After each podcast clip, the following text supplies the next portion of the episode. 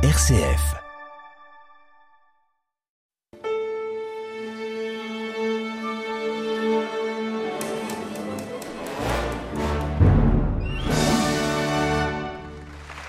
Bonsoir et bienvenue dans ce nouvel épisode d'Au cœur de l'Orchestre national de Lyon. Un orchestre au cœur des fêtes et qui dit fête dit le grand concert de fin d'année de l'auditorium. Il sera consacré aux musiques de films et à l'âge d'or hollywoodien. Et nous avons le plaisir d'en parler avec François Apap, le bassoniste de Lionel. Bonsoir François. Bonsoir Luc. Merci beaucoup d'être avec nous parce que je sais que vous avez ardemment préparé euh, cette émission. On va on va faire évidemment l'histoire de ce concert donc qui aura lieu de enfin de ces concerts qui auront lieu du 29 décembre jusqu'au 1er janvier pour passer le 31 janvier avec Broadway, avec les grandes musiques de films et pas seulement Broadway. Et on va aussi traverser avec vous euh, un peu l'histoire de la musique de film euh, à travers ce concert et le lien avec l'orchestre symphonique. Mais alors comme je sais en préparant cette émission ensemble que vous êtes un grand passionné de musique de film, je me disais mais alors quel, quel regard déjà au départ un musicien euh, classique d'orchestre comme vous pose sur la musique de film alors le regard, il, est, il, peut être, euh, il peut être multiple. En fait, on se pose toujours la question de se dire est-ce que la musique de film est un art entre guillemets mineur par rapport à la musique dite classique, celle qu'on interprète euh, tout le long de l'année? Alors euh, évidemment, ça dépend de la musique, bien évidemment, et puis ça dépend aussi de la dont, dont, dont on le fait, dont elle est conçue, parce que c'est la musique de film est un acte très technique, très technique avec des visions différentes suivant les époques, bien évidemment, qui ont beaucoup évolué. Mais c'est un acte très technique, c'est-à-dire qu'on doit s'adapter à une image, on doit faire retranscrire des, des, des, sons, des ambiances, etc. Mais en même temps, maintenant, on essaye de plus faire doublon avec la musique de film. On essaye de plus être dans la redondance. Et il y en a un qui disait ça euh, très très bien, d'ailleurs c'était Stravinsky, parce qu'il disait au début, au début, avec l'arrivée des premières musiques originales, il appelait ça de la musique papier peint, quoi. Ah oui. Illustration pure. Voilà, de Stravinsky par rapport à ça. Et alors là, vous parlez de composition de films. Vous, vous avez d'ailleurs l'habitude euh, dans les ciné-concerts, qui est aussi une grande tradition euh, à, à l'auditorium de, ce, de cette synchronisation, disons, à, avec le film. Mais il y a aussi euh, l'utilisation, je dirais, de, de grandes musiques classiques déjà existantes pour les films. Ça, ça peut arriver aussi. Ah, ça c'est sûr. Il y, a eu, beaucoup de choses là-dedans, mais je pense que ce qui est important enfin peut-être pour les auditeurs, c'est reprendre les choses à la base et dire que bon, la musique a toujours été présente dans tous les arts, avec la danse, la poésie, chez les Grecs, chez les Romains, avec euh, tout ça. Puis l'arrivée du cinéma, été vraiment une autre chose en termes de musique parce que on a été confronté d'abord euh, ben, avec le, le, muet. Le muet, qu'est-ce que c'était au départ? C'était alors qui est l'inventeur. Est-ce que ça s'est passé à Lyon? Est-ce que ça s'est passé aux États-Unis avec Edison? Bon, je pense qu'on est un peu des, On est obligé de dire à Lyon ici. Voilà, ici mais parce qu'on est à Lyon, pour être sympa. Mais au départ, il faut, il faut dire que c'était, c'était un projecteur qui faisait beaucoup de bruit. Donc, on a décidé de mettre un peu de musique. Alors, c'était un peu piano, un peu de violon. On a avancé sur des choses qui pouvaient couvrir le, le bruit du projecteur. Et puis après, on a commencé sur des musiques euh, dites euh, originales. Et là, on peut faire un petit, un petit cocorico, parce qu'en fait, celui qui est estampillé comme étant le premier compositeur à faire ça, c'est Camille Saint-Saëns. Voilà, dans un film d'un monsieur qui s'appelait André Calmette, qui s'appelait euh, L'assassinat du duc de Guise. Voilà, ça c'est la première véritable musique originale de musique de film. Et puis après, euh, il y a bien évidemment, ça a évolué en termes d'improvisation avec les pianos, avec le violon, avec différentes musiques plus ou moins construites. Et on est arrivé au moment où justement euh, on a pu synchroniser le son avec l'image, qui a été euh, assez énorme parce que donc là on est à l'époque du parlant et mmh. donc on a commencé à véritablement à faire des musiques de films. Quoi. Donc, euh, je pense que l'utilisation de la musique classique véritablement dans, dans le film, c'est venu euh, après. Hum, avec Kubrick notamment, voilà, qui est très célèbre. On, on discutait de Kubrick, mais c'est vrai que c'est assez impressionnant. Mais voilà. Il y a un rôle commun aussi entre vous, musiciens de l'ONL, et je dirais la musique de film, c'est d'être accompagnateur. Mhm. Et c'est noble d'être accompagnateur. C'est pas sûr. justement de l'illustration. Au contraire, c'est d'être un Bien interprète serviteur au service de quelque chose de plus grand que soi. Et de ce point de vue-là, je pense que l'interpréter de la musique de film, c'est très naturel pour un orchestre symphonique aussi. Ben, ça l'est devenu. Ça l'était pas pendant pendant un certain moment. Et c'est vrai que maintenant, euh, la musique de film devient euh, de plus en plus publique, de plus en plus euh, euh, comment on pourrait dire? On peut, on peut, dire que maintenant on, la consomme beaucoup. On la consomme un petit peu comme les, les réseaux sociaux. Mmh. Alors le parallèle ou la différence qu'on pourrait faire, c'est qu'effectivement en termes de consommation, en termes d'absorption, on a des musiques qui doivent nous accrocher l'oreille. Donc euh, ce sont des musiques dites faciles. Mais c'est vrai qu'on n'a pas le même recul que par rapport à un, un concert où on va se poser, où on n'est pas dans, un rythme absolu. Un concert, on se pose, on a le temps d'être critique, on a le temps de, juger une interprétation.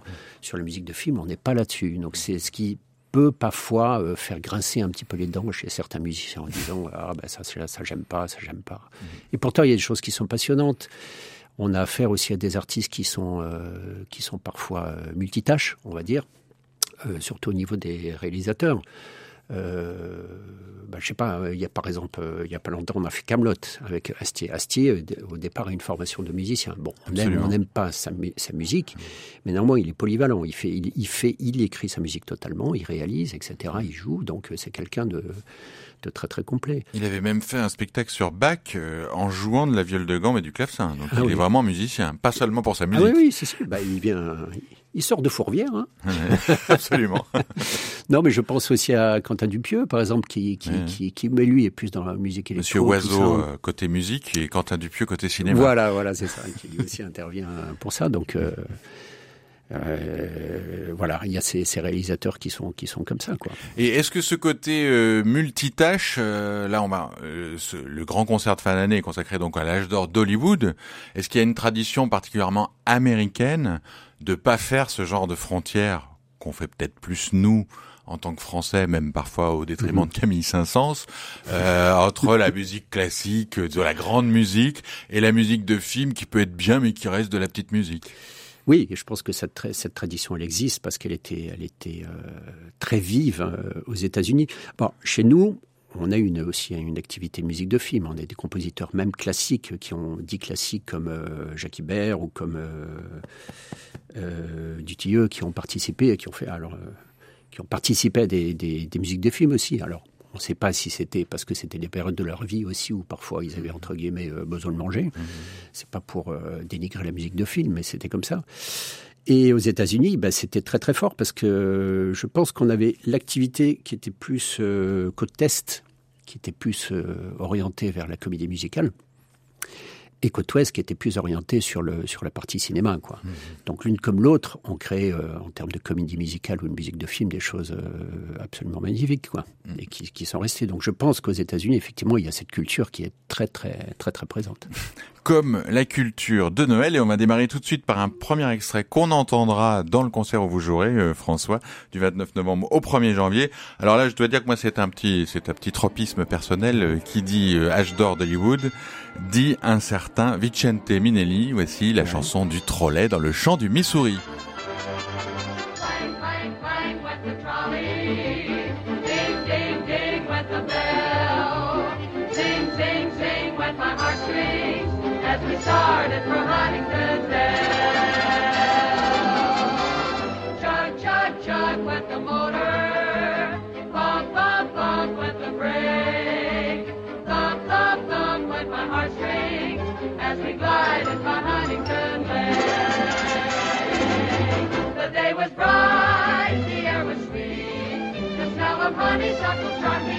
Me.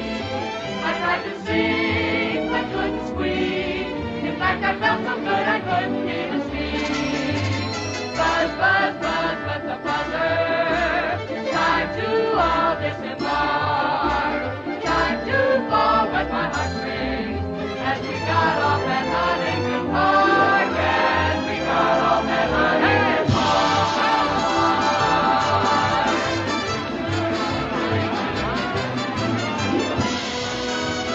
Voilà la chanson du trolley du chant du Missouri par j'y vais, le plus grand réalisateur de l'époque de l'âge d'or hollywoodien, un certain Vicente Minelli, qui n'a pas seulement inventé la comédie musicale. Là, on entendait les chœurs et Judy Garland, car dans le concert euh, à l'auditorium en fin d'année, euh, François, il y a des hommages aux grandes voix des musiques de films, Judy Garland, Julie Andrews et Barbara Streisand. Est-ce qu'il y a aussi un lien fort, particulièrement aux États-Unis, entre la musique de film et la chanson populaire? C'est-à-dire, on entendait les cloches, euh, les chœurs, la voix. Est-ce que ça fait partie aussi de cette tradition? Oh ben je pense que oui, de toute façon, il y a une, tradition par rapport à tout ça, peut-être aussi sur les fêtes de Noël, sur, sur plein de choses. Et puis, euh, et je pense que les, comédies musicales à Broadway ont, lancé aussi euh, beaucoup de compositeurs célèbres, beaucoup de thèmes aussi euh, qui sont devenus célèbres euh, dans les standards euh, de jazz aussi. Hein, je pense euh, à Jerry Herman, je pense à comment s'appelle à Fanny Valentine, qui sont des des, Oui, des, des thèmes, liens avec le jazz aussi. voilà, des liens avec le jazz qui ont été qui ont été très très forts. Euh, et puis puis des comédies aussi musicales qui ont été adaptées au cinéma. Et en particulier sur les musiques de Jerry Herman, comme euh, Hello Dolly, qu'on avait pu voir avec Gene Kelly et puis Barbara Streisand. Et aussi un truc qui nous concerne plus, c'est La Cage aux Folles. Ah. Voilà, qui était une comédie musicale qui a beaucoup tourné à Broadway. Et euh, voilà, de la Et comédie. qui a fait la musique de la cage aux folles, vous savez? Euh, J'ai pas révisé. ben, C'est toujours euh, Jerry Herman Ah oui qui a fait ça, voilà. Et il a été, euh, je, ça a tourné, je sais plus, il y a eu euh, 2000 représentations, hein, de, des chiffres complètement délirants, quoi. Donc voilà, c'est un, petit, un petit parallèle. Et là, dans l'extrait qu'on entendait du, du chant du Missouri, dans, dans, ce- dans cet aspect comédie musicale Broadway, est-ce qu'il y a aussi une, des orchestrations particulières du symphonique, c'est-à-dire qu'on en- on, on entend des contrechants au cuivre, on entend des cloches, il y a tout euh, qui va souvent avec l'imagerie de Noël d'ailleurs, Ouais. mais c'est il y a vraiment un style de Broadway avec ces comédies musicales. Je pense qu'il y a un style euh, très affirmé, très, euh, très euh, punchy, quoi. Puis avec l'utilisation de beaucoup d'instruments de percussion, de d'instruments aussi euh, extrême aigu, extrême grave, comme on peut, vous pouvez trouver beaucoup avec le, le basson ou le piccolo. euh. c'est une musique euh, véritablement euh, très imagée, quoi. De toute Et- façon. Et alors vous qui êtes au basson, euh, François, c'est un basson en général plutôt capricant dans les musiques de de Broadway ou quel est est-ce qu'il a un rôle par est-ce qu'il Ah, Peut-être a un pas, rôle? sur le- peut- peut-être pas sur les musiques de Broadway, mais Non. plutôt dans les musiques de films ou dans les musiques de dessins animés. Par exemple, on entendait beaucoup de bassons, mais c'est- c'est c'est une version plus euh, euh, très tonique du basson. Quoi. C'est pas, on n'est pas sur quelque chose de langoureux. euh, ou alors peut-être plus sur les musiques modernes après. Et Est-ce que ça vous arrive en tant qu'instrumentiste de suivre un personnage? Est-ce que le basson représente euh, Titi ou Gros Minet Je ne sais pas. Ah, c'est une bonne question, ça. Ben, je Ça vous est jamais, jamais arrivé dans un Non. ciné-concert? Non. Ça devrait être assez excitant. non, non, mais il peut y avoir des choses, par exemple, chez, chez Chaplin. Alors, on dit souvent, euh, Chaplin euh, écrivait ses musiques de films, que faisait tout. Bon, Chaplin euh, écrivait des thèmes, lançait des thèmes, effectivement. Et puis après, on avait un, un gros travail des arrangeurs qui sont derrière, c'est-à-dire des, entre guillemets, des scribes. Parce que tous les compositeurs de musique de film ont des gens qui travaillent pour eux, de toute façon, ça c'est une réalité. Alors pour certains, effectivement, ils, ils, ils écrivent tout, mais sinon, il y a, il y a vraiment des gens, qui, des gens de talent d'ailleurs, hein, qui ensuite deviennent, entre guillemets, calife à la place du calife. Mais euh, par exemple, dans Chaplin, euh, souvent, il y a des thèmes qui sont récurrents au basson, qui une sorte de leitmotiv, quoi, qui interviennent beaucoup euh, dans ce, ce style de film, quoi. Pour les leitmotivs, il y a Wagner et il y a la comédie musicale. Et il y a les comédies musicales. Et vous savez jouer les deux. oui, enfin, on essaye. Mais pour continuer cette preuve du lien entre musique classique et musique de film, j'ai choisi un extrait de Gershwin lui-même au piano. Donc là, on a le lien direct avec le jazz dans I Got Rhythm, parce que c'est une chanson qu'on peut entendre dans Un Américain à Paris, aussi de Vicente Minelli. Mais là, c'est Gershwin lui-même qui joue le thème au piano.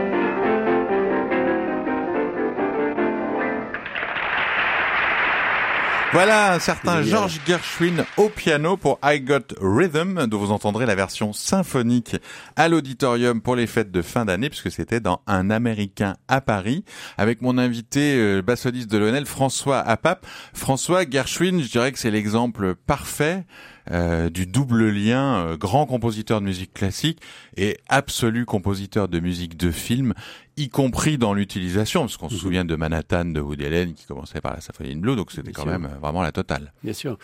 Mais Gershwin, c'est celui qui a porté le, qui a apporté, pardon, le, le jazz euh, dans l'orchestre symphonique. C'est un monsieur qui a, qui a un drôle de parcours quand même, parce que c'est un gamin des rues, ses parents ont fui euh, l'URSS, il a américanisé son nom, parce que départ il s'appelait Jacob Gershowitz. Et puis, euh, bah, il a eu la découverte du piano, piano qui devait être destiné à son grand frère, quoi.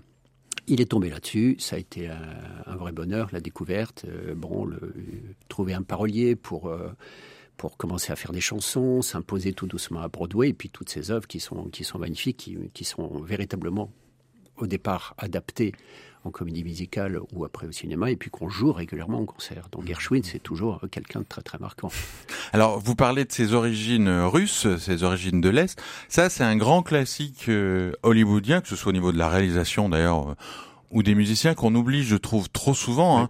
Tous les grands réalisateurs de l'âge d'or Hollywood, Vicente Minelli, Billy Wilder, euh, Elia Kazan, qui vous voulez, sont originaires, euh, enfin en tout cas la plupart, de l'Europe de l'Est. Donc il y a un faux débat entre ce, justement, ce, auquel on essaye de faire un sort, entre la culture américaine, qui serait plus du divertissement, plus petite, ça, et puis la grande culture classique. En fait, ce sont aussi bien au niveau de la réalisation du cinéma que de la composition, ce sont c'est le même mouvement d'émigration de l'Est vers l'Ouest. Bien sûr.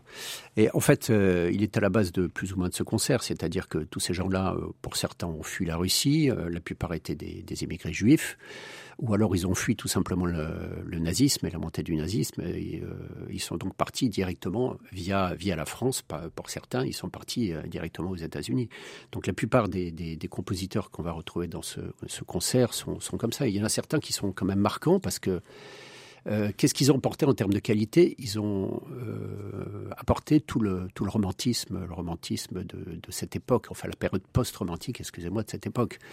Mais pour certains, euh, bah, ils ont étudié avec Richard Strauss. Pour certains, par exemple, je pense à Korngold. Lui avant qui sera joué dans le concert. Voilà, qui sera joué dans le, concert. Lui avant, c'était c'était le, le, compositeur qui était le plus joué en Allemagne après Richard Strauss c'est quelqu'un qui s'est imposé euh, beaucoup donc euh, dans cette musique, qui a, qui a un concerto de violon qui est, qui est très très connu pour les, les, euh, les violonistes, pardon. qui a imposé donc quand même une partie répertoire dit, dit musique classique, quoi. Voilà. Mais il y en a plein d'autres. Hein. Je pense à, il y en a un qui s'appelle alors je ne sais pas comment on le prononce, si c'est Waxman parce qu'au départ c'est un nom d'origine allemande. Je ne pourrais pas vous aider là-dessus. Voilà. Pour beaucoup, euh, ils ont, ils ont américanisé encore leur, leur nom.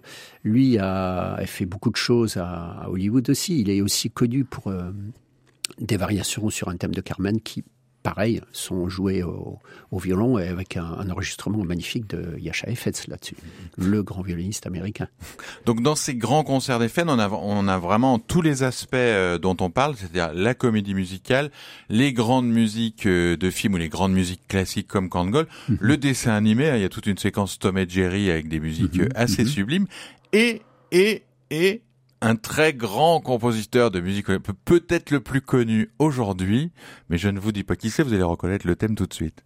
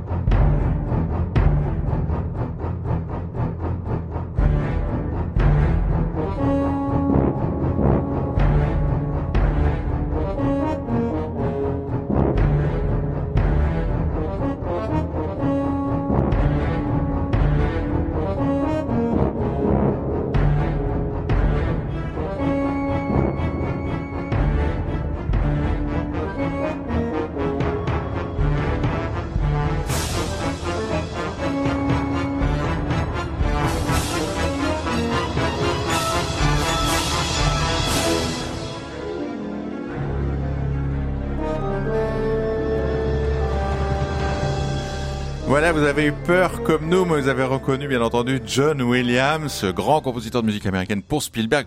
Pas que pour les films d'horreur comme Les Dents de la Mer, mais aussi évidemment pour E.T. et les musiques de Noël, que vous jouerez euh, du 29 décembre au 1er janvier, euh, François Pape. Mhm. John Williams est un grand compositeur de musique de film, mais il a un lien avec l'ONL euh, très particulier. C'est que c'est... Je, je vous vois faire des yeux, mais si je vous assure, je crois que c'est la maman d'un ancien chef de l'ONL qui jouait dans l'extrait qu'on vient d'entendre, qui, qui, qui jouait les dents de la mer. Faites pas comme si vous le saviez pas, François. Oui, non, j'étais parti, j'étais parti sur autre chose. Oui, on a eu la, la, la, la semaine dernière le, le, plaisir et le grand bonheur de revoir euh, Leonard Slatkin, qui était notre chef pendant de nombreuses années ici. Et c'est vrai qu'on avait développé une collaboration. Et Leonard Slatkin, euh, donc ses deux parents étaient, euh, son père était violoniste, sa mère était violoncelliste. Euh, ils ont été tous les deux membres d'un quatuor à cordes qui s'appelle euh, qui s'appelait l'Hollywood String Quartet, qui était à l'époque assez connu. dans ces musiques. Voilà. Et en même temps, donc ils c'était pour leur partie euh, classique pure, et en même temps ils étaient lui euh, violon solo et elle violoncelle solo ouais.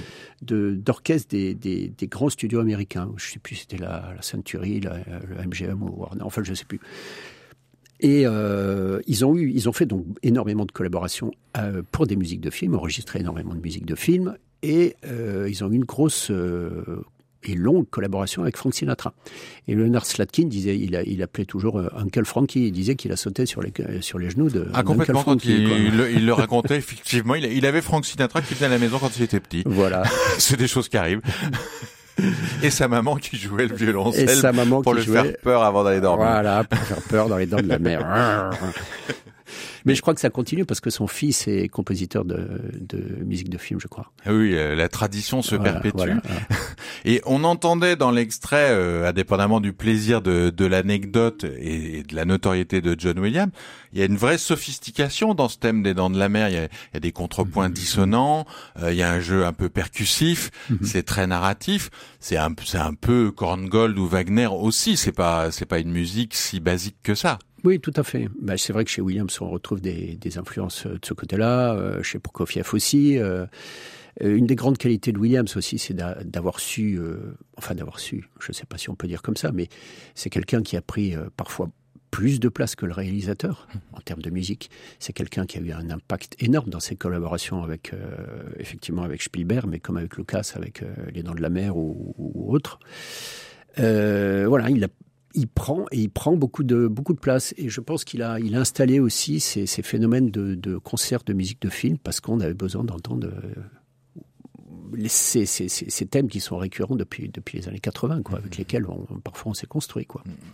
Alors il y a un autre euh, grand compositeur de musique de film qui a travaillé aux États-Unis, mais qui n'est pas connu euh, avant tout pour ça. C'est quand même Nino Rota qu'il faut qu'on évoque parce que là c'est magique, c'est mythique, c'est euh, avec Fellini. Mais ah, oui. est-ce que vous diriez que c'est une autre tradition, même s'il a pu euh, travailler aux États-Unis? Euh, oui, il est allé travailler un petit peu aux États-Unis sur le tard, mais Fellini et Rota, c'est une collaboration qui dure. Euh, je crois qu'ils sont connus dans l'enfance, ils se sont quittés, puis après euh, Fellini et ah non non, je confonds avec euh, Leone et, et Morricone. Mais enfin, ils ont travaillé jusqu'au bout ensemble. Ils ont eu des, des, des partitions magnifiques, hein, des échanges. Moi, j'aime par exemple beaucoup la, la, valse dans le Guépard, quoi. Wow. Cette, cette, scène où Burt Lancaster danse avec Claudia Cardinal. Et pour moi, le guépard, c'est Burt Lancaster, c'est pas les deux autres. Il est, il est absolument fabuleux du début à la fin.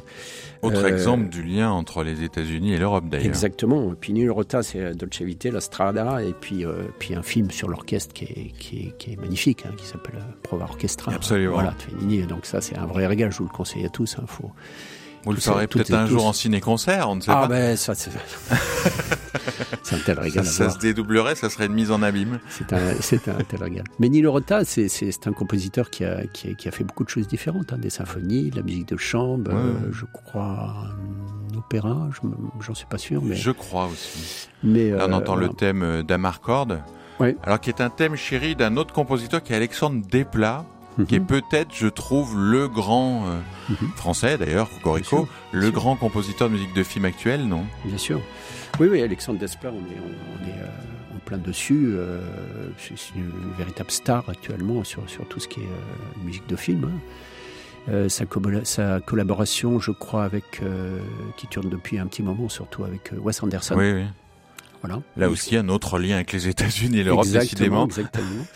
Oui, et puis chez Wes Anderson, je crois qu'il y a aussi de l'utilisation de, de, de, musique dite classique ou différente un petit peu. Donc, oui, oui, Alexandre Desplat mais bon, on a, on a de très bons euh, compositeurs de musique de film euh, maintenant en France. Et on pourra entendre donc les meilleurs euh, hollywoodiens. C'est du 29 décembre au 1er janvier pour le grand concert des fêtes à l'auditorium. Mais on va se quitter avec un extrait que vous avez choisi, François, un extrait qui vous avait marqué dans les scènes de musique au cinéma et de danse, puisqu'il s'agit du Sirtaki dans Zorba le Grec avec Anthony Quinn. Alors on n'a pas fait exprès, mais c'est encore un lien entre l'Europe et les États-Unis. C'est la musique était de Mikis Theodorakis. Ça, ça vous avait marqué Voilà, Theodorakis. Voilà, j'ai eu besoin d'aller rechercher le nom parce que je me rappelais plus. Mais oui, mais la scène, elle, est magnifique parce qu'Anthony Quinn là sur la plage, sur la plage. Euh, au moment où petit à petit, ça s'emballe. Voilà, et puis puis, puis dans, le, dans le film, c'est véritablement un personnage qui, qui jouit de tout, qui jouit de la vie, qui jouit de plein de choses. Ben, il essaye de monter, je me rappelle plus. Hein, quel ouvrage qui, qui, qui tombe et le, le, le, propriétaire, le jeune, est complètement euh, il est complètement à la rue. Quoi. Il se dit qu'est-ce qui se passe? Et l'autre il lui dit t'inquiète pas, viens, on va aller danser, euh, tout se passera bien. Et cette scène est, magique, magique. Et eh ben on se quitte avec euh, la magie de Zorba le Grec. Merci infiniment de nous avoir fait traverser l'histoire de la musique de film dont on pourra entendre les meilleures pages hollywoodiennes, donc du 29 décembre au 1er janvier. Et très belle fin d'année et très belle fête à toutes et à tous. Merci François. Merci Luc de m'avoir accueilli. Au revoir. Au revoir.